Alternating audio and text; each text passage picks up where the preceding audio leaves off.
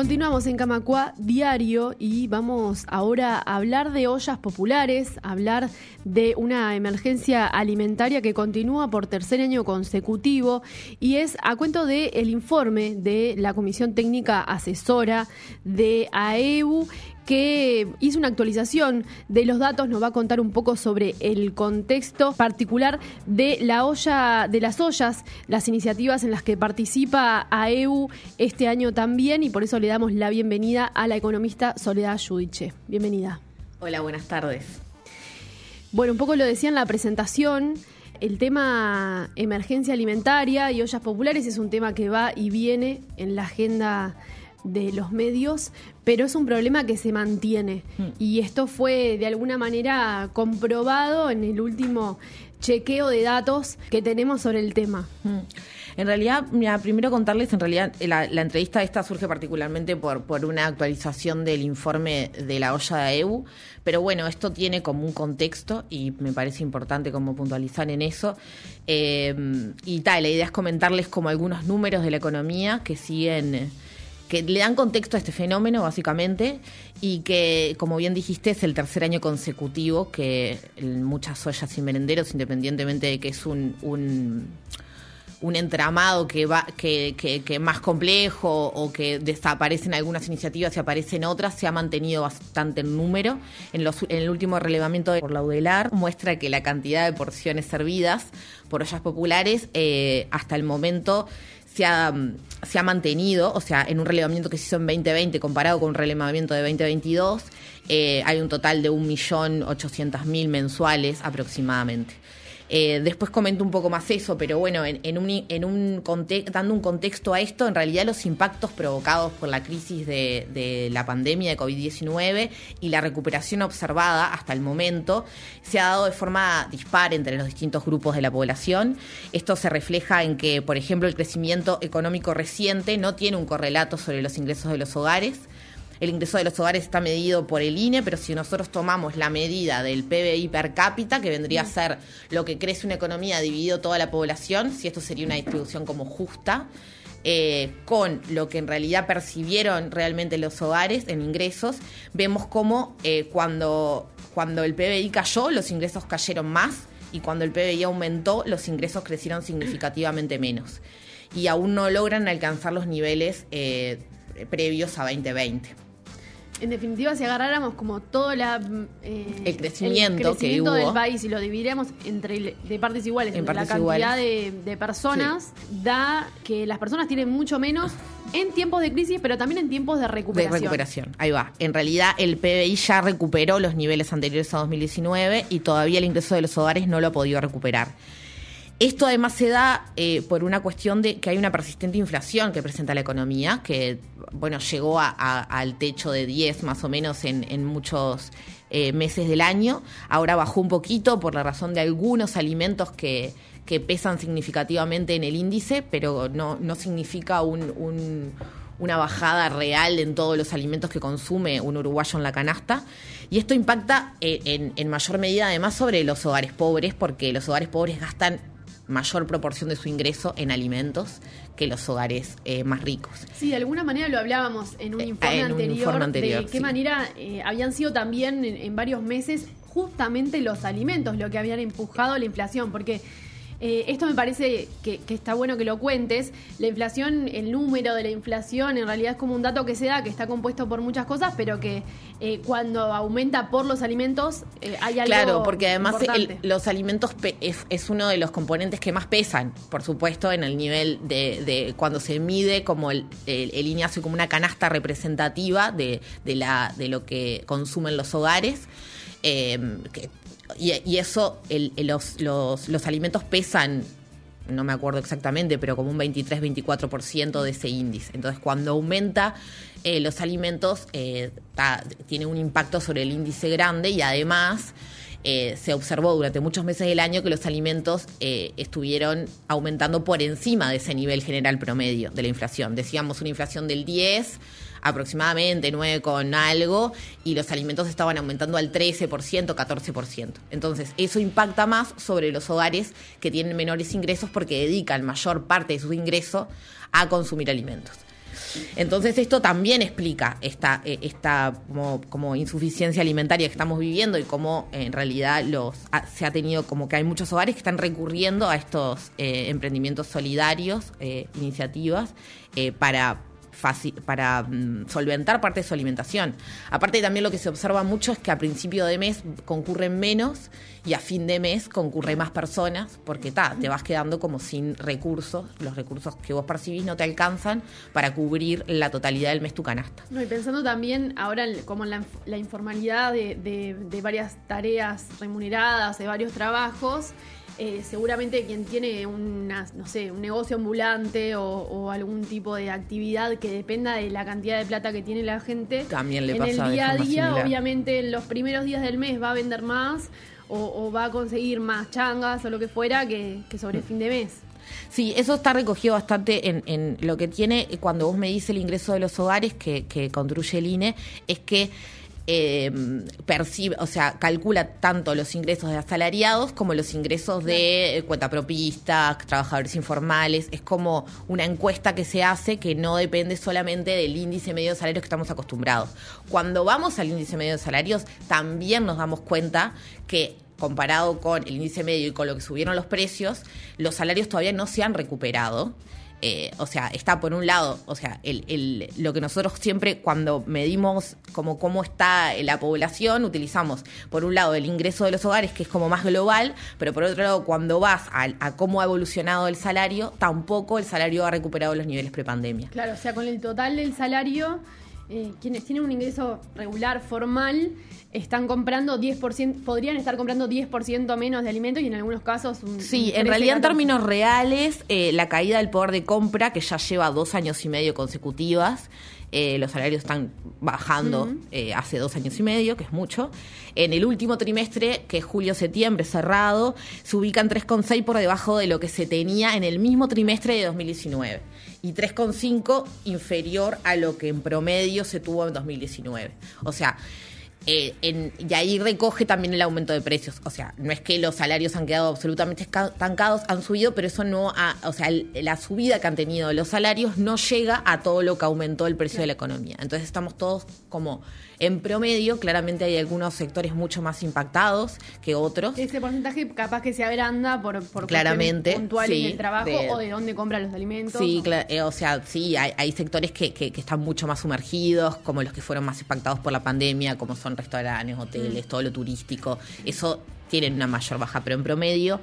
estamos un 3,6 eh, más o menos eh, por debajo de lo que percibíamos en 2019, los ingresos de los trabajadores asalariados formales, ¿no? Y todo este contexto además pesa sobre las iniciativas comunitarias, populares que generan esta alternativa o esta posibilidad de, alimentación en los barrios, es decir, las ollas también están afectadas por esta suba de precios. Sí, claramente. Y además está, hay dos datos también que, están buenos eh, decir que los, en realidad, por ejemplo, el dato de pobreza, que, que es que es importante y que ha estado como bastante en discusión de cómo se mide, contra qué se compara y, bueno, ha tenido como discusión pública. En realidad la pobreza, si vos la medís en el primer semestre de 2020, o sea, hay, había 10,7% de las personas del Uruguay son pobres, están debajo de la línea de pobreza.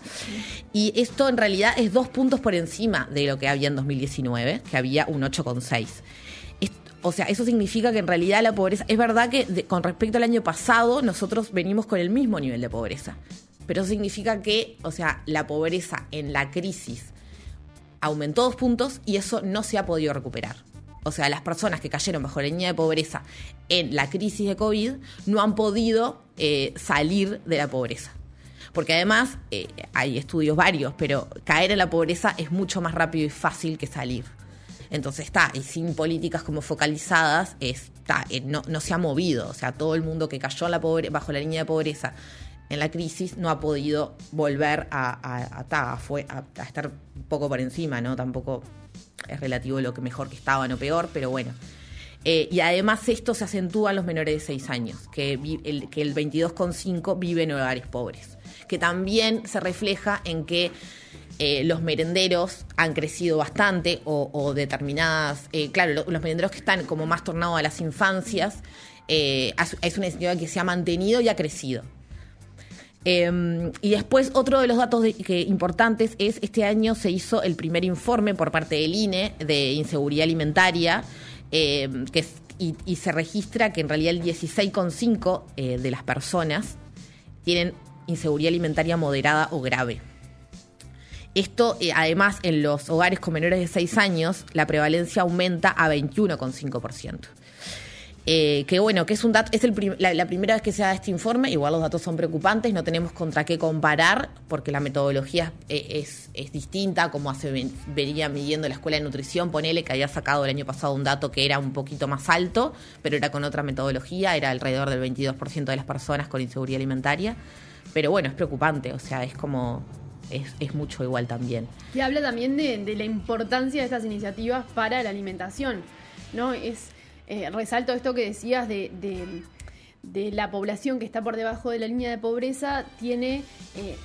varias complejidades que, que, están atravesadas por la alimentación, pero no solo, porque son dificultades de vivienda, de transporte, de acceso a la educación, de acceso a la salud. Cuando no tenés para comer, medio que te falta todo, porque Este, si estamos hablando de que la gente es, em, de menores ingresos en lo que más gasta, o a veces en la totalidad de lo que tiene lo gasta en alimentos, este, estamos hablando como de una cadena y de una serie de, dificultades de acceso a, cuestiones básicas. Y creo que lo más preocupante es que se esté dando también en, la, etapa, yo digo, eh, puntualizo esto de los hogares con menores de 6 años porque es la etapa de desarrollo de las personas, después repercute en toda tu vida que no tenga, no hayas tenido como una suficiencia alimentaria como para desarrollar las capacidades básicas para nada, ir a la escuela después, al liceo, tener. Sí, o que hayas ido a la escuela, igual tu paso y tu trayectoria educativa y tu eh, pasar por esa institución educativa, fue, o sea, no fue quizá con la disponibilidad y, las posibilidades de disfrutarlo y de aprovecharlo como, como de otros niños y niñas que sí tienen este, cubierto lo básico. exacto. Este, es, es importante porque porque creo que acá también las iniciativas solidarias, y ahora te voy a, preguntar un poco en particular por la experiencia de AEBU, que si bien es un dato focalizado, creo que es importante en un momento en el que justamente las discusiones eh, necesitan de datos, eh, más allá de, las opiniones, pero que son muy eh, significativos. Em, habla de la importancia también de, estas cuestiones barriales y, comunitarias que son un sostén para esa población que, que no tiene muchas alternativas dentro de sus hogares. Sí, además, eh, también una de las cosas que se recoge, bueno, les cuento un poco, en realidad, el, uno de los informes que ya lo nombramos anteriormente, pero es el de la investigación realizada por la UDELAR, de, por docentes investigadores de la Facultad de Ciencias Sociales, en realidad arroja que que entre junio y julio de 2020, donde se hizo el primer relevamiento, y julio y julio de 2022, eh, se contrató un leve descenso de las iniciativas de un 16%, pero en la cantidad de porciones entregadas es prácticamente estable, disminuye un 4%. Eh, además, también, que acá no tengo el dato, pero la mayoría de las eh, iniciativas trascendieron la olla. Eso significa que hacen otras actividades, además de, de la olla en sí. O sea, la comunidad se organizó y también empezaron a hacer, hay, hay algunos que hacen talleres, apoyo para el trabajador, em, hacen también apoyo escolar para los niños, organizan actividades como el Día del Niño o cuestiones así y que, que, no solamente son espacios donde, donde se da el alimento, además de que también se constata que la mayoría, el 74%, eh, son familiares o vecinales. Es, eh, no, son no hay organizaciones atrás, tipo importantes, como podría ser en el caso de AEU. Pero AEU es una rareza en realidad. La mayoría de los sindicatos, o sea, en, 2022 se constató que el 1% de las iniciativas nada más eran de origen sindical. Eh, no es, eso no significa que el movimiento sindical no haya apoyado todas estas iniciativas, pero ha colaborado desde otros lados no teniendo una olla directamente, sino colaborando con insumos, con apoyo, con logística, con ayuda de traslado, de acopio de alimentos. Hay varias formas de colaborar en realidad. Y el movimiento sindical desde el principio tipo tuvo una movilización en ese sentido. Pero la mayoría, eso, contratar que la mayoría de, a veces hablamos de las ollas populares o de la gente que está atrás de las ollas populares, y son los vecinos y las familias que se organizan y generan, y muchas veces comen también de la olla o comen alguna vez al mes de la olla. No es tampoco, tipo, también, o sea, es el compartir la comida y no solamente ser sujeto, tipo, de, como de de, dar solamente, sino de, que en realidad también solucionan eh, haciendo la olla su realidad también alimenticia. eso es interesante desde el punto de vista político, o sea, que no es que esté yendo eh, otra gente a los, a los barrios a organizar ollas, pero también veo como un dato preocupante y tiene que ver con los recursos con los que se generan esas ollas, porque si son de recursos locales y son las mismas personas que, que a las que les falta ¿no? la la, que están por debajo de la línea de pobreza y están organizando estas ollas como una salida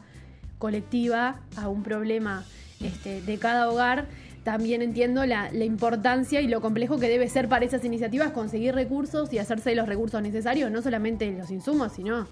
el gas para cocinar o la electricidad. Sí, en realidad, o sea, hay también, eh, no, no, sabemos exactamente de dónde eh, no está medido, porque es muy difícil, de dónde proviene cada insumo. Sí, es, eh, el, la investigación de Uderar preguntó de, de cuál es de dónde se recibían donaciones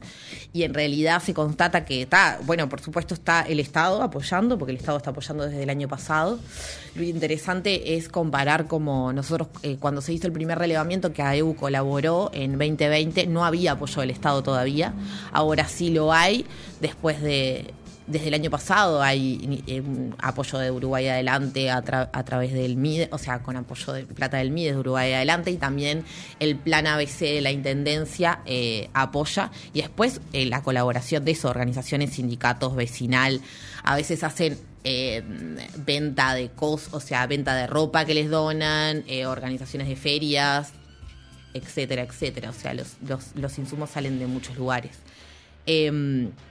pero está, eh, el, trabajo eh, de, mm, de, las, de,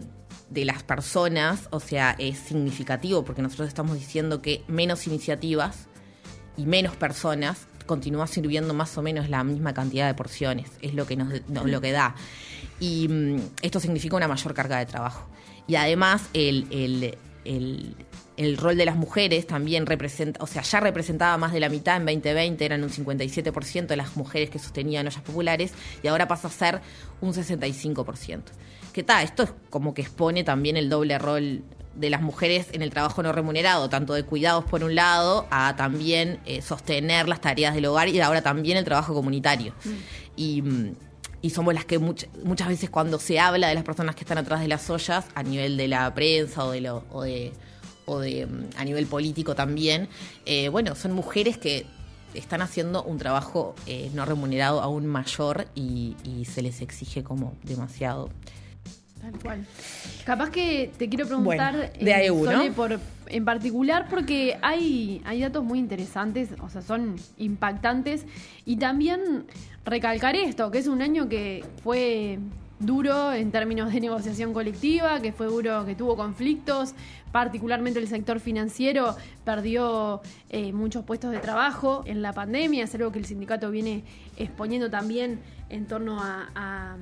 a la defensa de caja bancaria y sin embargo es un sindicato que, este, al igual que, el, resto, ¿no? En el movimiento sindical, pero destacar también este esfuerzo y poder comentar un poco de qué forma se estuvo colaborando y, cómo la gente se estuvo no solamente movilizando, acá desde AEBU eh, viniendo a, organizar las donaciones y, poder este, dar una mano en, las bóvedas y, y en esta olla de Ciudad Vieja, sino también quienes ingresaron eh, a través de las cuentas que AEBU puso en circulación para poder donar y comprar los insumos para estas ollas. Eh, sí, mira, en, los tres años que venimos desde eh, la, primera vez que se abrió, eh, se empezaron con acciones, fue en abril de 2020, cuando explotó la pandemia, un fin de semana siguiente se empezaron con acciones. Y el o sea, se abrió una cuenta por un lado, que el ingreso de donaciones fue alrededor de 6,5 eh, millones de pesos en los tres años y por otro lado hubo más de 36 mil kilogramos de alimentos secos de donación, eh, más ropa y otras, y otras cosas que se donaron puntualmente como juguetes para el Día del Niño, bueno, eh, hubieron otras iniciativas. El destino de estas, de estas donaciones fueron múltiples, porque las estrategias también y, la disponibilidad que se tuvo fue múltiple en los tres años. Al principio, durante eh, o sea, en la olla en territorio en Ciudad Vieja, el primer año se hizo en, desde la sede central de AEU, todos los martes y jueves, y se tuvo en funcionamiento 79 días y se brindaron más de 47.400 platos de comida. En el 2021 se reorganizó y se pensó mejor eh, el, estar más en contacto con el territorio, ya que muchos de los que participaban de la olla acá no eran del barrio Ciudad Vieja, sino que era donde estaba su sindicato. Entonces se contactaron con dos organizaciones de Ciudad Vieja eh, y en abril se comenzó a sostener la olla los martes en las bóvedas frente a la Rambla Portuaria y los jueves con los compañeros de la olla de Ciudad Vieja que, que funciona en el espacio brindado por el Museo eh, de las Migraciones, el MUN. Eh, en el segundo año se brindaron alrededor de 36 37.500 porciones y bueno, y en el 2022 se, se siguió con esa iniciativa a partir de mayo fue esta vez de mayo a diciembre, estamos como en los últimos días de cierre, y se calculan que se dieron un total de 26.400 porciones. En total, en realidad, esto destinado como a la olla en territorio, eh, se entregaron 111.300 porciones en total y el destino de, de, plata que fue hacia la olla fue de 3.151.338 pesos. Eh, en realidad esto es bastante exacto por el hecho de que AEU tiene una particularidad, hay parte del trabajo no remunerado que realizan las ollas que acá sí se hace remunerado, porque la elaboración de la comida se hace en la cantina. Em, y es con trabajo remunerado. Después el trabajo solidario en realidad está concentrado en la distribución, de, en, llevar hasta, hasta, hasta el territorio la, la, comida y en la distribución de las porciones. Y en el apoyo logístico también, o sea, nosotros últimamente en AEU fuimos, fuimos centro de acopio de la red de ollas eh, del sur. Es los alimentos que venían eh, de Uruguay adelante, de Realco, si no me equivoco, pero eso lo puedes eh, confirmar. los viernes venían todos los alimentos acá, se dividían y se llevaban a los distintos territorios, porque las ollas muchas veces no cuentan con el transporte necesario o con la gente para ir a buscar los alimentos a los centros de acopio. Y Tayaeu apoyó también en eso a la red del, del, sur, que es todas las ollas que están en el sur de Montevideo. Después, otra de las iniciativas que esto se dio antes incluso de instalada la olla, porque en realidad se pensó en un momento que dada el brote de COVID y las dificultades sanitarias que se tenía en el concentrar mucha gente en un lugar, se dieron las bandejas solidarias, que ahí funcionó en conjunto con varias organizaciones, como la, Asociación de Funcionarios Judiciales, FANCAP, Supra, FUTU, SUTEL, FUESIS y FUNTEP. Y ahí eh, varios sindicatos se, colaboró con hacer bandejas que se distribuían en todo Montevideo. O sea, se llevaban a distintos lugares de Montevideo. Eh, y eso pasó entre abril, mayo y junio de 2020 y se entregaron 22.000 bandejas y de la cuenta solidaria de EU se destinó 800 mil pesos más o menos para la elaboración de, bandejas. Luego también eh, se, hubo mucho destino de donaciones a otras ollas funcionando y merenderos. Eh, esto también fue como a nivel de todo Montevideo y también del interior. Mm. En el interior también funcionaron mucho más estas, estas formas como de colaboración o de, en forma de alimento seco o en donaciones que se que sacaba plata de EU, se compraban alimentos y se daban a las ollas. En realidad se, se, se, se distribuyeron más de 36 mil kilogramos de comida de donaciones directas y se destinaron a comprar insumos para colaborar con ollas, tanto de Montevideo como del interior del país, dos millones y medio de pesos. En los Esto tres es relevante, ahora pensaba en estos datos y, la cuestión de las donaciones, em, digamos, en, alimentos no perecederos y también las donaciones en dinero son muy importantes porque me acordaba ahora cuando decías el, apoyo en el interior y cómo se movieron las seccionales también en la recolección de donaciones y la distribución también de lo que se hacía acá en Montevideo. Una de las cosas que escuchábamos ahí este, con los compañeros era justamente que lo que les dificultaba era comprar carne, por ejemplo, que necesitaban proteína, este, proteína y poder pedir la donación a, alguna pollería, alguna carnicería o mismo juntar, reunir. Es que muchas veces la donación, o sea, por supuesto que toda donación es bienvenida, pero las donaciones como de alimentos secos, que generalmente la gente trae fideos, arroz, a veces era mejor donar plata y saber la necesidad puntual que tenía cada olla, que así era más fácil en esto que decís, está falta carne y comprarla y, llevarla. O sea, también eso tiene conservación, o sea, otros tipos de requerimientos que en la logística se, complican, ¿no? Pero sí, eh, lo se constata en todo el país el apoyo y bueno, y, en cuanto a la zona de Montevideo Metropolitana se llevaron a más de 150 ollas y merenderos distintos de Montevideo y el área metropolitana. Eh, en los tres años, o sea, es como ha habido como puntos de, coordinación entre toda la red eh, que es importante y que el movimiento sindical participó eh, mucho. La verdad que, son muy importantes estos, estos datos, em, que tan, vale la pena recalcar también. Eh, hablan del recorrido del 2020 hasta ahora, y en esto que vos decías de, del 2020, de qué manera a la semana siguiente se abrió una olla, o sea, habla también de la urgencia, la emergencia que surgió en ese momento y que permitió como pensar un poco mejor para el año siguiente cómo organizar y cómo contactar con organizaciones en territorio, en distintas partes, pero también de la situación actual. Y es una situación que, que se mantiene y que, y que AEBU sigue involucrado en, Ciudad Vieja. Me faltó una forma más del destino de las donaciones que tuvo que tuvo los fondos eh, recaudados por AEBU que fue la donación de cajones solidarios, que en realidad hubo una, una iniciativa puntual con los, con los productores de canelones. Eh, y, lo que lo, el AEBU donó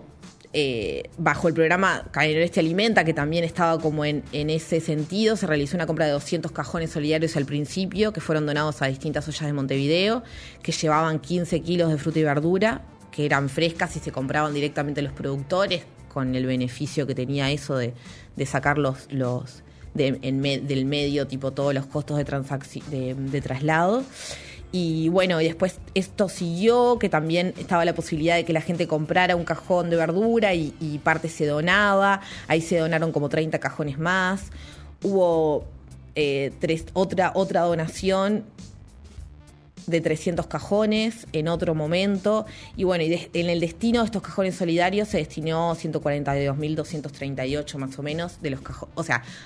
parte de la plata surgió directamente de la, de la, de la cuenta de AEBU y parte fue de que yo compraba un cajón y se donaba otro, parte de otro, en, en esta iniciativa que se tuvo. También eso se sumó, que eso se dio en el año 2021. Estoy viendo un gráfico eh, muy interesante. Este informe supongo que va a estar, si no está ya a, disposición en el portal de AEBU y, demás, vamos a ver de compartirlo también desde Radio Camacua. El mapa de distribución de alimentos y los departamentos destinatarios, todos los departamentos del país, fueron destinatarios de, de las donaciones que llegaron a través de las cuentas que ahora después las vamos a recordar porque siguen abiertas, siguen disponibles para sostener estas iniciativas pero el número total, si no me equivoco, Sole corregime, en el interior estamos hablando de más de 15 toneladas de, alimentos. Sí, eh, sí, sí. Eh, sí, en el interior fue impresionante y en realidad esto, eh, el, mapa este, nosotros lo hicimos el primer año de... No, lo pudimos actualizar el año que viene de 2021, pero está, como se da de forma mucho más espontánea o con menos eh, registro de determinadas cosas, eh, lamentablemente en realidad todo lo que pasó este año no está contemplado. O sea que esto es al menos el piso de lo que se donó en cada departamento. Eh, es un montón y, y, seguro fue más. En realidad es como una representación para, para lo importante y la magnitud y que también la, la gente del interior participó muy activamente en, en, cada localidad. Sí, es impresionante ahí la, el mapa, también veo el litoral con estas complicaciones que tiene también con la frontera con Argentina y cómo está afectado como el trabajo en, en esos departamentos. Se ve también en la movilización que tuvo en torno a, a, estas cuestiones. Y bueno, en, en, el, en uno de los datos que es eh, bastante significativo en el tema del, de los del informe de entramados solidarios de la UDELAR es que uno de los departamentos que tiene más ollas, después está de Montevideo y Canelones, también por la densidad de población, es Salto. Y, en Salto incluso hacen como un, eh, los invito a leer a los que quieran, está colgado en la página de EU también ese informe, pero hacen eh, una profundización más del, caso de Salto, porque en realidad está atravesado por toda la actividad safral que tienen. Em, que además en, en, la, en la actividad safral de junta de, de, naranjas o cítricos o que trabajan solamente una parte del año y la otra parte del año no tienen ingresos o tienen muy pocos ingresos, eh, ya, aparte ya había ollas instaladas desde antes eh, ollas como históricas, se sumaron muchísimas con la pandemia y ahora viene, es uno de los departamentos que mantiene más ollas después de Canelones y Montevideo. Y la mayoría también son mujeres, en más porcentaje aún, porque además las que se dedican a la safralidad y están más precarias a nivel de ingresos en el sector agropecuario son mujeres también solas con hijos. Impresionante. Sole, te agradecemos mucho estos datos que son terribles realmente, pero que son necesarios para conocer la realidad que todavía tiene muchísima gente y que parecería mantenerse o, empeorar en algunos casos, pero también importante para difundir estas iniciativas. Vamos a dejar en la, en la nota el número de cuenta de AEU para destinado a, a las donaciones y seguiremos, por supuesto, atentos y atentas a la evolución de estos datos. Muchas gracias.